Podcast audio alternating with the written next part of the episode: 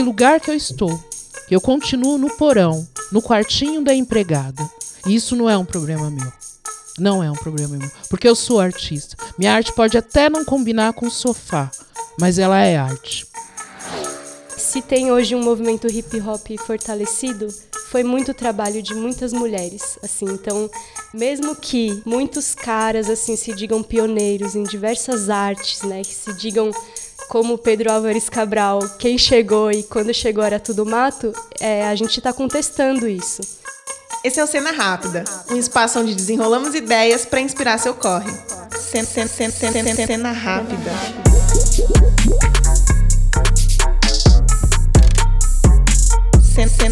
Cena rápida. Oi, gente, como estão por aí? Eu sou a Evelyn Vilhena, esse aqui é o Cena Rápida, o podcast quinzenal do Desenrola e Não Me Enrola, onde juntas, juntos e juntos a gente desenrola várias ideias. Sempre bom lembrar que o Cena Rápida é uma produção do Desenrola e Não Me Enrola, que é um veículo de jornalismo periférico que trabalha com formação e produção de conteúdos sobre e para as periferias.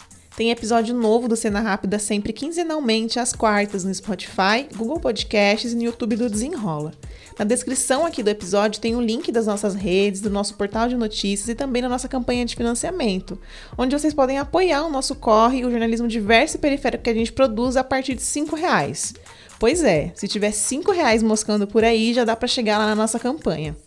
E aí, nesse episódio, nosso papo é sobre o apagamento de mulheres na cena do grafite. E para isso, eu troquei uma ideia com a Nenê Surreal, que é artista e tem um longo corre dentro do grafite. E também conversei com a Carol Itizá, que também é artista, grafiteira, educadora e pesquisa sobre a história das mulheres no grafite.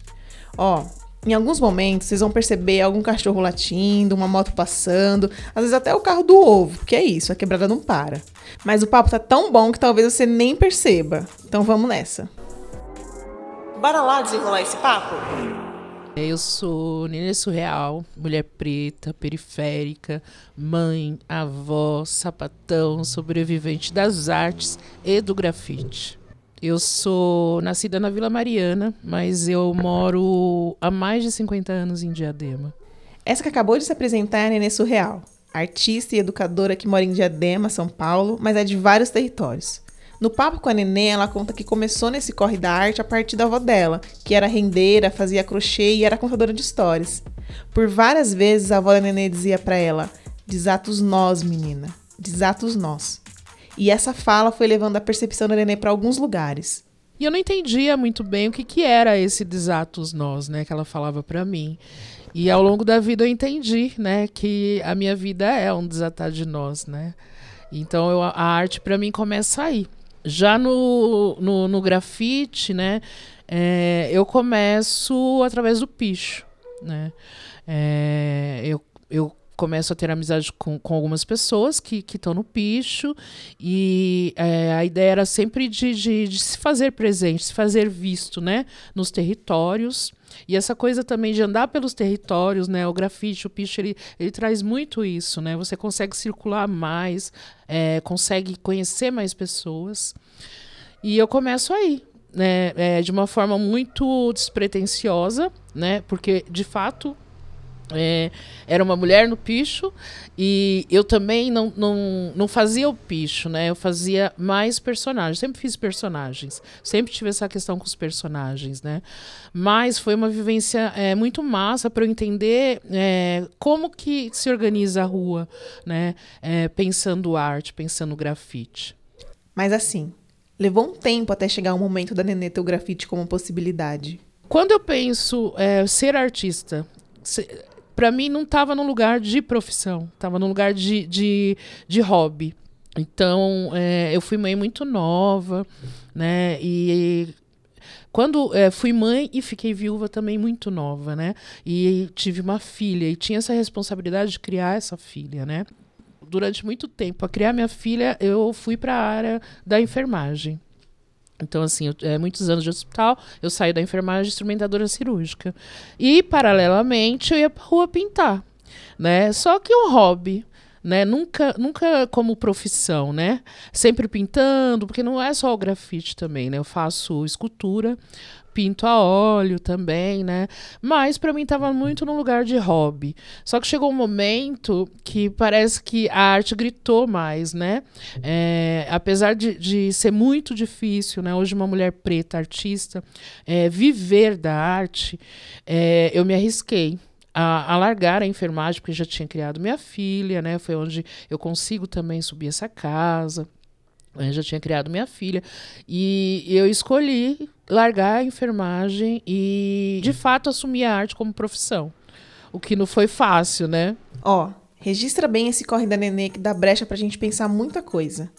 Até aqui, a gente sabe que a Nenê parte de uma forte influência da avó, que ela começou no picho, teve uma filha, para criar a filha ela foi atuar na área da saúde, enquanto em paralelo tocava o grafite como um hobby, e ter a arte, o grafite como uma profissão de fato, veio depois. Tá, mas e por que isso?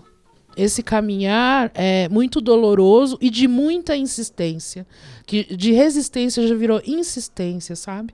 É, de ser uma artista preta, grafiteira preta com a minha idade. É, por exemplo, eu tenho 56 anos, né?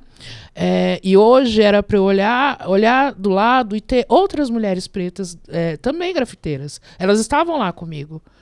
Só que elas não conseguiram, sabe? Infelizmente, elas não conseguiram chegar até aqui. Isso é muito doloroso né? E, e hoje eu ainda ter que é, é, arrombar portas para estar, ou pior, estar da pior, pior maneira é, porque quando se é obrigado a colocar uma pessoa em determinado lugar, é, normal, principalmente as pessoas brancas, elas não vão te colocar no melhor lugar.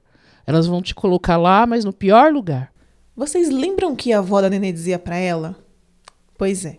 Até hoje a Nenê segue desatando nós. De alguns anos para cá, a gente vem falando muito sobre a cena feminina do grafite. Porque é exatamente isso, né?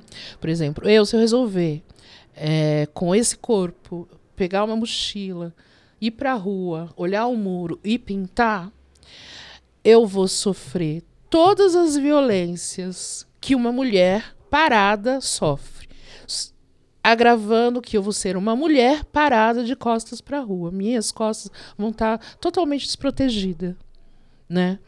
E, e, esse corpo ele vai ser invadido. Um homem ele não, ele não sofre isso. Ele não vai passar por isso. Ele, se for um homem, a gente fazendo os recortes, se for um homem preto, sim, a gente sabe, né? É, é, mas mesmo assim, ele vai conseguir pintar. Eu vou ter que atravessar tudo isso para conseguir pintar. Então, assim, é, é, não é tão simples é, uma mulher ainda hoje ir para a rua sozinha pintar. Né? A gente, dificilmente uma mulher sai sozinha na rua para pintar. A Nenê já trouxe em algumas falas sobre como ela gostaria de falar do porquê ela escolhe determinada cor para algum trampo, ou porquê de tal formato ou traço, enfim. Simplesmente falar da sua produção como uma artista. Mas enquanto uma mulher negra, periférica, lésbica, grafiteira, artista, Todos os dias ela dá de frente com vários atravessamentos e ainda assim ela segue. Segue em coletivo, mesmo a partir de violências, organizando um espaço em Diadema, que é uma residência artística para mulheres, para pessoas LGBTQIAPN+.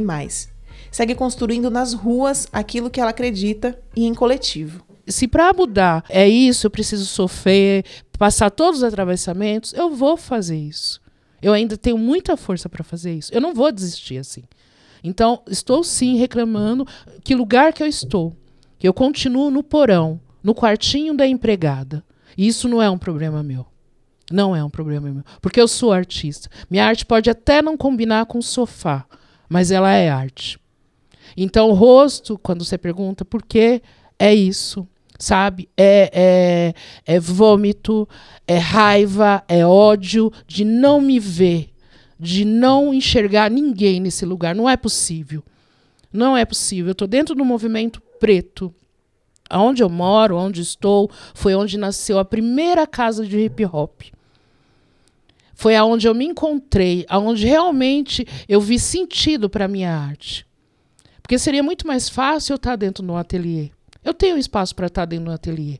Só que o que me faz artista é a rua sabe? E meu trampo ele acontece na hora e é o que eu sinto, é a minha verdade. Não é técnica, não não é cópia, não tem esboço, é exatamente o que eu vejo. Mulheres pretas apagadas. Mulheres negras apagadas. Se você acompanha o Cena Rápida, já deve ter percebido que a gente fala bastante sobre isso por aqui. E também foi a partir dessa perspectiva que eu bati um papo com a Caroline Tizá, que é moradora do Parque Esmeralda, no Campo Limpo, em São Paulo, é grafiteira, educadora e fez um mestrado pensando a história das mulheres no grafite. Assim como a Nenê, o corre da Carolina também é em coletivo contra esse apagamento de mulheres, artistas, negras, periféricas e de tantos outros recortes. Eu acho que só existe grafite hoje no Brasil, assim, em qualquer lugar, né? Mas só existe movimento cultural pelo menos em São Paulo, pelo menos nesse território aqui que eu habito, porque antes muitas mulheres plantaram né, nesse chão, assim, né? É, a gente pisa num chão que foi fruto de lutas, né? É, as moradias que a gente vive, as escolas, os postinhos de saúde, né? É, bom, se a gente for pensar algumas décadas atrás, esse era um, um lugar muito perigoso para se viver, ainda é, mas era muito pior. Né? Então, é, a gente ter saído desse contexto, que a gente só pensava na sobrevivência, e a gente pôde ter um respiro de se organizar culturalmente, né, e ter, né, uma até institucionalizar algumas coisas, foi porque muita mulher lutou e lutou e ficou invisível, né? É um trabalho que sempre é legado ao apagamento, assim. Então, é, se tem hoje um movimento hip hop fortalecido, foi muito trabalho de muitas mulheres. Assim, então, é, mesmo que muitos caras assim se digam pioneiros em diversas artes, né, que se digam como Pedro Álvares Cabral, quem chegou e quando chegou era tudo mato, é, a gente está contestando isso. A gente diz que não tipo tinha mato, mas tinha muita gente, tinha muita coisa acontecendo antes de se fazer né, esse marco, essa narrativa de que começou com poucos e esse, essas pessoas eram homens. Durante a Carol, ela trouxe uma reflexão sobre o trabalho invisível que ninguém se esforça para perceber e, em geral, recai sobre as mulheres. Ela deu o exemplo do Grapichurras, que é um movimento de grafite tocado por mulheres que buscam criar um espaço seguro e acolhedor para que outras mulheres grafiteiras possam colocar sua arte no mundo. E aí, para isso, para criar esse espaço, no Grapichurras, essas mulheres artistas pensam toda uma estrutura, que envolve desde agilizar um local para as crianças ficarem seguras e cuidadas, a pensar comida, água, banheiro, enfim, pensar em um todo. Lá no portal do Desenrola, vocês podem conferir uma entrevista que rolou com as mulheres que colam e que organizam Grapichurras. Tem o um link desse conteúdo aqui na descrição também.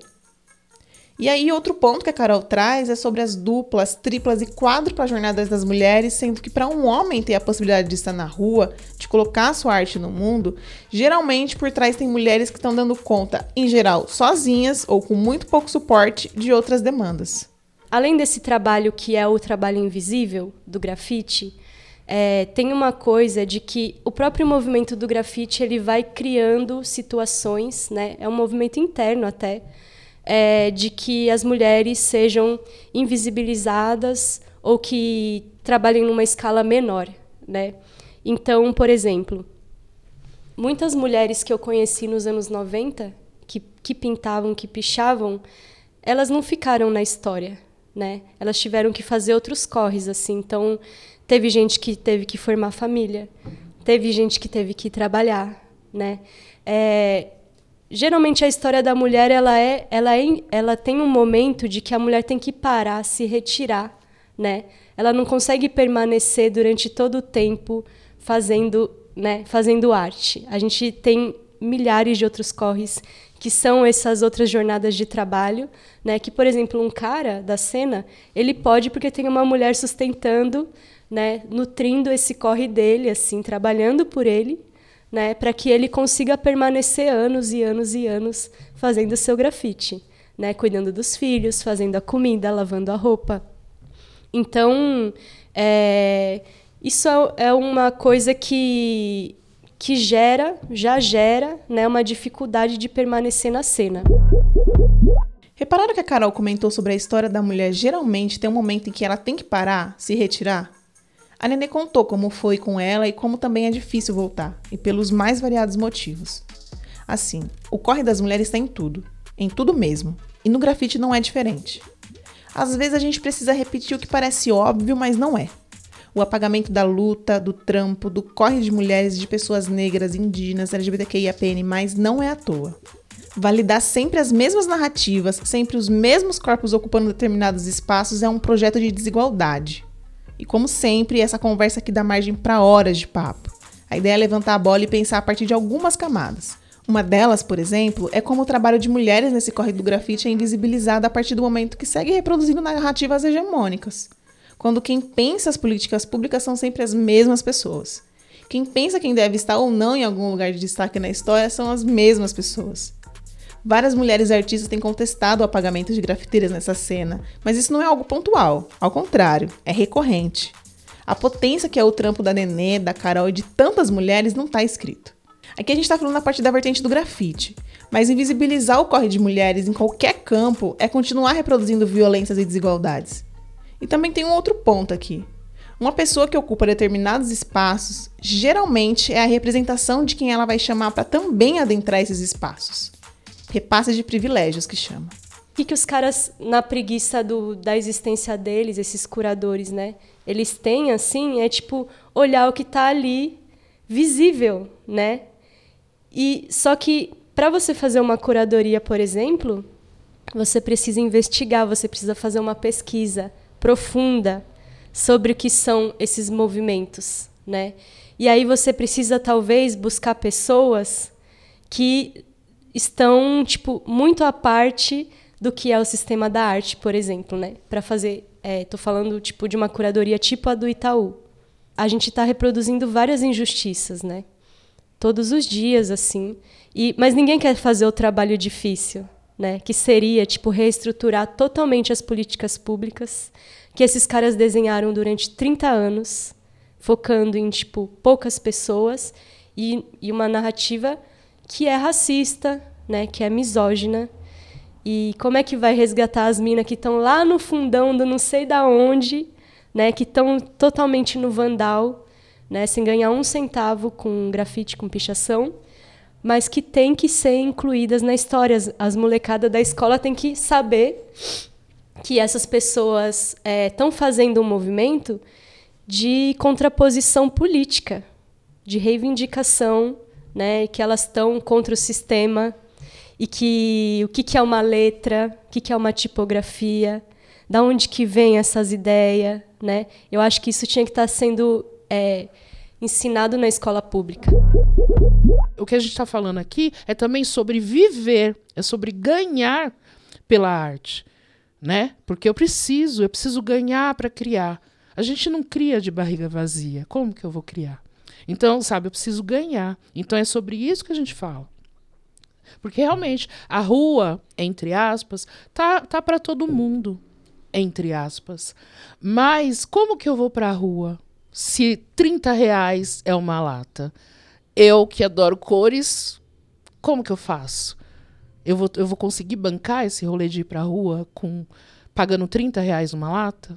Eu preciso ganhar também. E a rua, o grafite dá dinheiro, sim. Só que não somos nós que estamos ganhando. Quando a gente entra na cena e a gente consegue, com unhas e dentes, né, permanecer no grafite, tem ainda um, um, um fato de que a cidade acaba pagando mais os grafites das mulheres.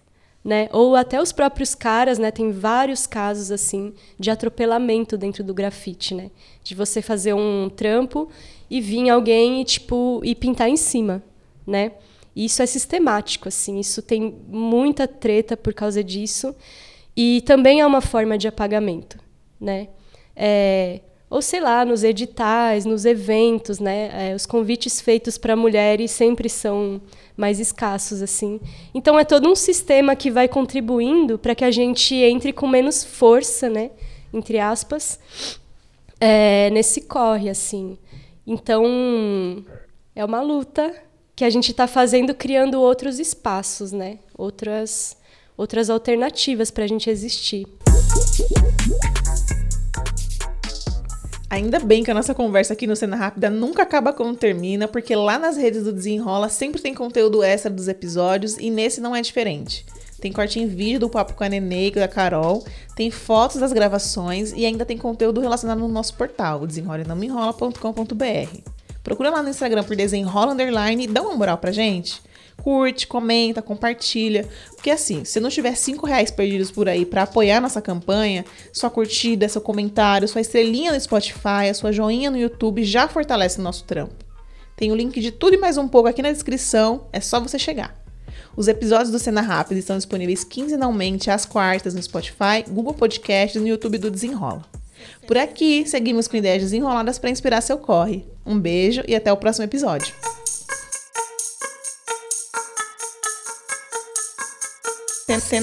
Cena rápida.